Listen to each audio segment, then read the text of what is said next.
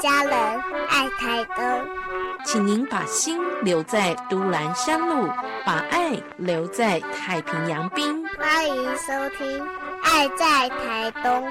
静茹制作主持。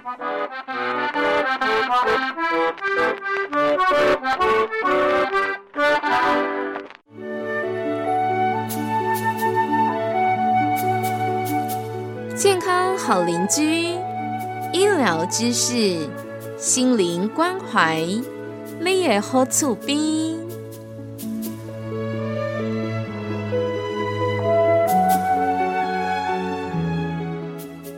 康好邻居的单元，跟我们一起关心身心灵健康的议题。激烈的要跟大家关心的是心灵的健康、家庭、婚姻、两性关系的健康。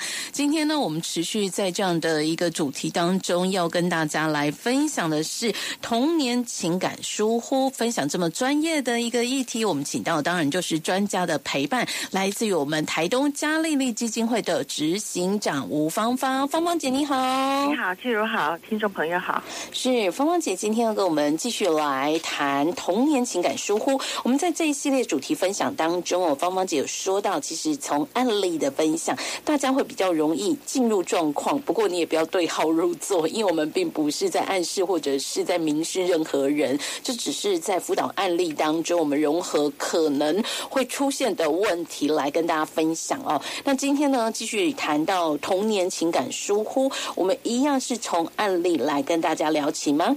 嗯嗯，我想我我我还是要再一次重复，可能上次的我们的节目当中，我我举的例子，然后让大家复习一下，嗯，什么是呃真实的这个情感滋润的亲子关系，嗯，好不好？好的。比如说有一个呃，我们把他预估在八岁到十岁之间的一个小男孩，是。那他在学校里面就呃无聊嘛，就一直一直耍他的那个尖尖削的尖尖的铅笔。嗯。那这时候老师就来了，老师就就劝他说：“你这样子耍铅笔哦，会戳到自己的眼睛。”可是这小孩呢，他就。跟老师顶嘴，嗯，后来老师没办法呢，就说好，那我只好没收了。没收了之后呢，这小小孩还是碎碎念，就是一直顶嘴，然后压压抑自己哈。呃，老师就给他罚站了。那之后呢，老师就让他带了一个纸条回家。他到了家里的时候呢，啊，其实之前老师已经打电话给妈妈了。那呃，妈妈就。心就是已经有预备哈，所以这个很成熟的妈妈呢，很很懂得这个情感的交流，知道怎么滋润孩子的这个这个母亲呢，她就哦，你给妈妈一个纸条啊，那你今天是不是有遇到什么状况了？是老师给的吗？对呀，妈妈看了以后就说，嗯，老师写的哦，我相信哦，都是真的，而且呢，老师真的是。呃，不高兴你顶嘴了。可是老师哦，他不懂一件事情，就是老师在大家的面前这么说你的时候，你会感到很挫败，很感到很挫折啊，而且你会很丢脸。你看哦，妈妈在对话的时候，她把孩子的感受标记出来了，这个是情感教育的一部分哦。很多时候，我们不许可孩子表达我们我们的感受。很多时候，我们也不知道我自己怎么了。是，没错。对我们成长的历程，常常搞不懂自己怎么了，别人都看懂了，可是我们还看不懂哦。好，好，那孩子就说：“对呀，我就跟他说啊，不会刺到啊，不会刺到眼睛啊，他就不听啊。”那这时候，妈妈又再一次哦，又说：“可是老师不是妈妈。”妈妈常常注意你，妈妈懂你。老师不像妈妈，老师不知道，其实我们小明在家里面，上面有两个大哥哥，他们年年龄相近，他们常常一起玩的时候就拒绝小明，而且小明要说什么的时候，他们都觉得你是在顶嘴，不让你说话。所以，当老师这么说的时候，你就把家里的感受。带上去了，带到学校里面了，你就觉得被欺负，而且你感到很挫折，很孤单又很挫折。这时候小明整个人就松下来了，因为妈妈已经跟他是同盟啦。嗯啊，好，那妈妈就说：“你有没有想过哦？全班那么多人，老师怎么能够像妈妈这样呢？哦，这样像现在这样子跟你谈话呢？所以啊，妈妈真的是要鼓励你哦。如果老师说什么，你就立刻就做就是了。”妈妈非常的成熟，非常的有智慧。她对于这个八岁到十岁的小孩，她给他一个社会的法则，就是合作就好了。哦，他因为现在这个年龄的孩子，你你你你要告诉他说，哦，你要据理力争啊，等等的，这个这个不合不不合乎他的认知。所以妈妈说，你就立刻做就好了，这个很重要，你知道了吗？嗯，妈妈说那可以不用顶嘴吗？如果你觉得不公平的时候，回家跟妈妈商量。所以这整个过程当中哦，妈妈都是心平气和的，把每一个点，把孩子的心情都呃做了一个沟通跟说明，让孩子可以知道，其实妈妈是懂他的。对，哎，真的很不容易。第一个，妈妈要控制好自己的情绪。通常家长朋友只要看到老师来纸条，只要接到老师的电话，大概就整个火冒上来了。所以妈妈第一个要做的事情，必须要控制好自己的情绪，然后管理好自己的一个心情跟沟通的方式。接着呢，在整个过程当中哦。其实呢，刚刚芳芳姐跟我们分享这个案例呢，听众朋友们可以感受到，这个妈妈的沟通，她是必须在非常非常了解孩子的状况之下，才能够顺利的完成的。她必须要知道孩子的心理，她必须要观察孩子平常生活背景，要不然也不会知道，哎，他跟两个哥哥的互动是这样影响到他的反应。好，所以真的。这样子的一个案例，就让我们知道，滋润的亲子关系真的是非常不容易的，也是我们必须要好好学习才能够来经营的亲子关系。所以我要鼓励家长啊，嗯，当孩子回家了以后，你的第一件事情哦，嗯，是把手机放下来，不要划手机，嗯，不要呃一直在划手机，看起来好像你在陪孩子。那因为呢，呃，我们刚刚讲的时候，呃，这个情感。情感教育，或者是说情感交流啊，其实是有三个重点。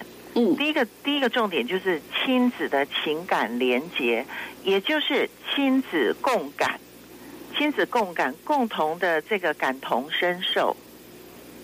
好，亲子共感。那嗯，我们在对话跟孩子对话的时候，就像这位母亲我刚刚提的这个小明。小明的妈妈是，他就立刻能够感受到孩子的感受了，嗯，而且是很深的感受，不是那个浮面的感受。所以呢，还有第二个很重要的就是，父母平常要把注意力放在孩子的身上，尤其是。呃，在那个就是还小的孩子，就是小小学的呃小学之前，幼稚园、婴幼儿期，呃，然后渐渐的到那个小学，大概是三四年级那个阶段，都是还是非常需要父母呃花很多的时间跟他共感的年龄。好，父母要把注意力放在孩子的身上，因为每一个孩子都是独特的，是他他不能够你。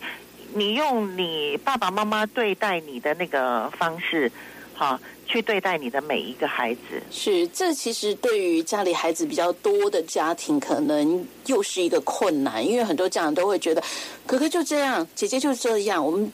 其他的孩子就这么好带，为什么？为什么弟弟不一样？为什么？哎，嗯，反应会不同？哎，所以呢，真的就是每一个孩子都是独特的个体，家长真的要用心去观察、去感受孩子的一个状况哦。这个是。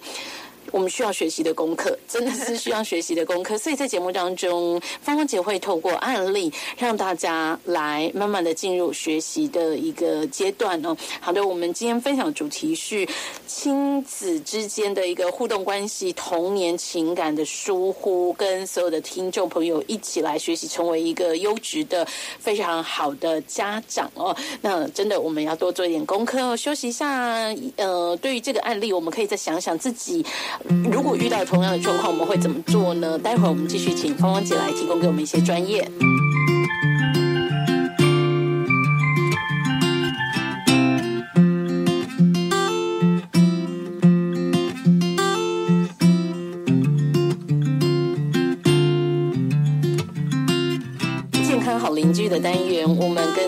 我们来分享的是童年情感疏忽，讲到了滋润的亲子关系，其实真的需要用心的经营。刚刚呢，在节目当中哦，我们今天请到的健康邻居是台东嘉丽丽基金会的执行长吴芳芳，跟大家分享了这个案例，给我们一些学习。从这个案例当中，是不是我们还有更深层的思考需要带大家来体会呢？我们继续请芳芳姐来跟所有的听众朋友分享。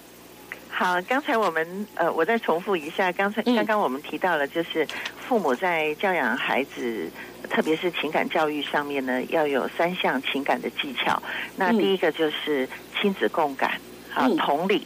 然后第二个呢，父母要能够呃注意孩子，把你的心思意念放在孩子身上。光是这两点就很不容易，很不容易，对不对？所以我真的要鼓励父母，就是嗯，回到。回到家的时候呢，不要被手机绑架。嗯，那你就是要要喜欢喜欢跟孩子在一起，不要认为他很烦。嗯啊，然后呢，把孩子当做独特独立的个体。当你把注意力放在孩子身上的时候，你会发现他跟其他的孩子的不同。嗯，好，第三呢，就是父母要感同身受，而且充分的回应孩子的需求。这跟第一个亲子共感的同理有什么不同呢？啊，这个比较注注重在回应，嗯，回应孩子的需求。就像刚刚那个那个妈妈，她有没有指教她的孩子？后来她有给她的孩子很好的建议啊，嗯，很简单。对于这么小的孩子，就是简单又明确的说：“妈妈鼓励你哦，要合作。”嗯，最好的就是你立刻回应老师啊，你要合作。但是呢，如果你觉得很不公平，哦，很不舒服。你不要顶嘴，你回来告诉妈妈。嗯哼。是，所以真的就是必须要在生活的细节当中，我们慢慢一点一点的累积对孩子的了解，而且真的就是不要被三 C 产品绑架，那才有机会可以跟孩子有更亲密的一个亲子关系哦，这是非常非常重要的。好，那么在这样的一个亲子关系的经营当中，真的不是一天两天的事情，对不对？嗯。嗯，所以家长朋友真的要多一点用心。那么很多家长朋友会说，我们小时候也没有这么麻烦呢，就长大了。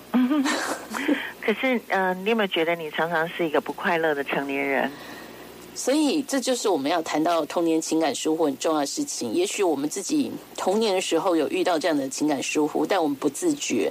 对。可是我们的分享就是希望大家能够在弥补孩子的这个缺失，就是不要让孩子在遇到跟我们同样的状况的同时，其实应该也可以疗愈家长，是吗？嗯哼，没有错。我们可以透过这样子，我们更更认识自己，更知道，哎，我怎么了？为什么我常常有空虚感？为什么我呃也我在成长的历程里面其实还算是顺遂啊？那父母也没有缺席，那怎么搞的呢？为什么我总是觉得我一直要讨好父母，永永远远变成那个父母愿望的俘虏？为什么我对父母或是我对我的家人总有一个呃，就是想要拒绝他们？他们他们对我也很好啊，可是他们稍微有一点要求。我就我就暴怒，啊，等等等等的，这个其实很多时候是呃，在我们文化里面，我们不认为应该做的事情。可是事实上，在我们呃上帝造我们的时候，我们的人的本质里面就是有一个呼唤，有有有一个需求。嗯，那我们没有得到满足，为什么我们的文化？呃，我刚刚讲到说我们的文化哈，嗯，呃，我们很多时候我们就是认为说，我有伤心，或是我有家里面有什么重大事件的时候，呃，小孩子就是不要哭。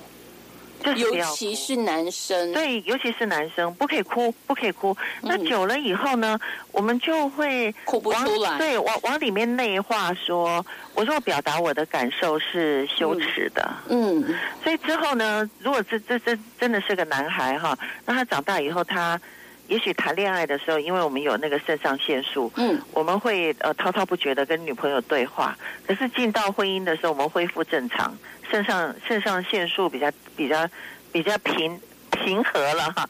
那我们有很多的话又又回到我们的原点，就是呃到那个嘴边就吞下去了，有什么感受啊，什么都说不出来。嗯，是的，所以其实。不只是亲子关系当中，平常呢，我们对于自己的情感的察觉，或者对于情绪的表达，我们也是得要多多练习的，是吗？对，嗯，这真的是不容易的一件事情。所以芳芳姐可以给我们一些功课，怎么样去开始嘛？怎么样开始去察觉我们自己的情绪，或者怎么样开始去学着正确的表达我们的情绪呢？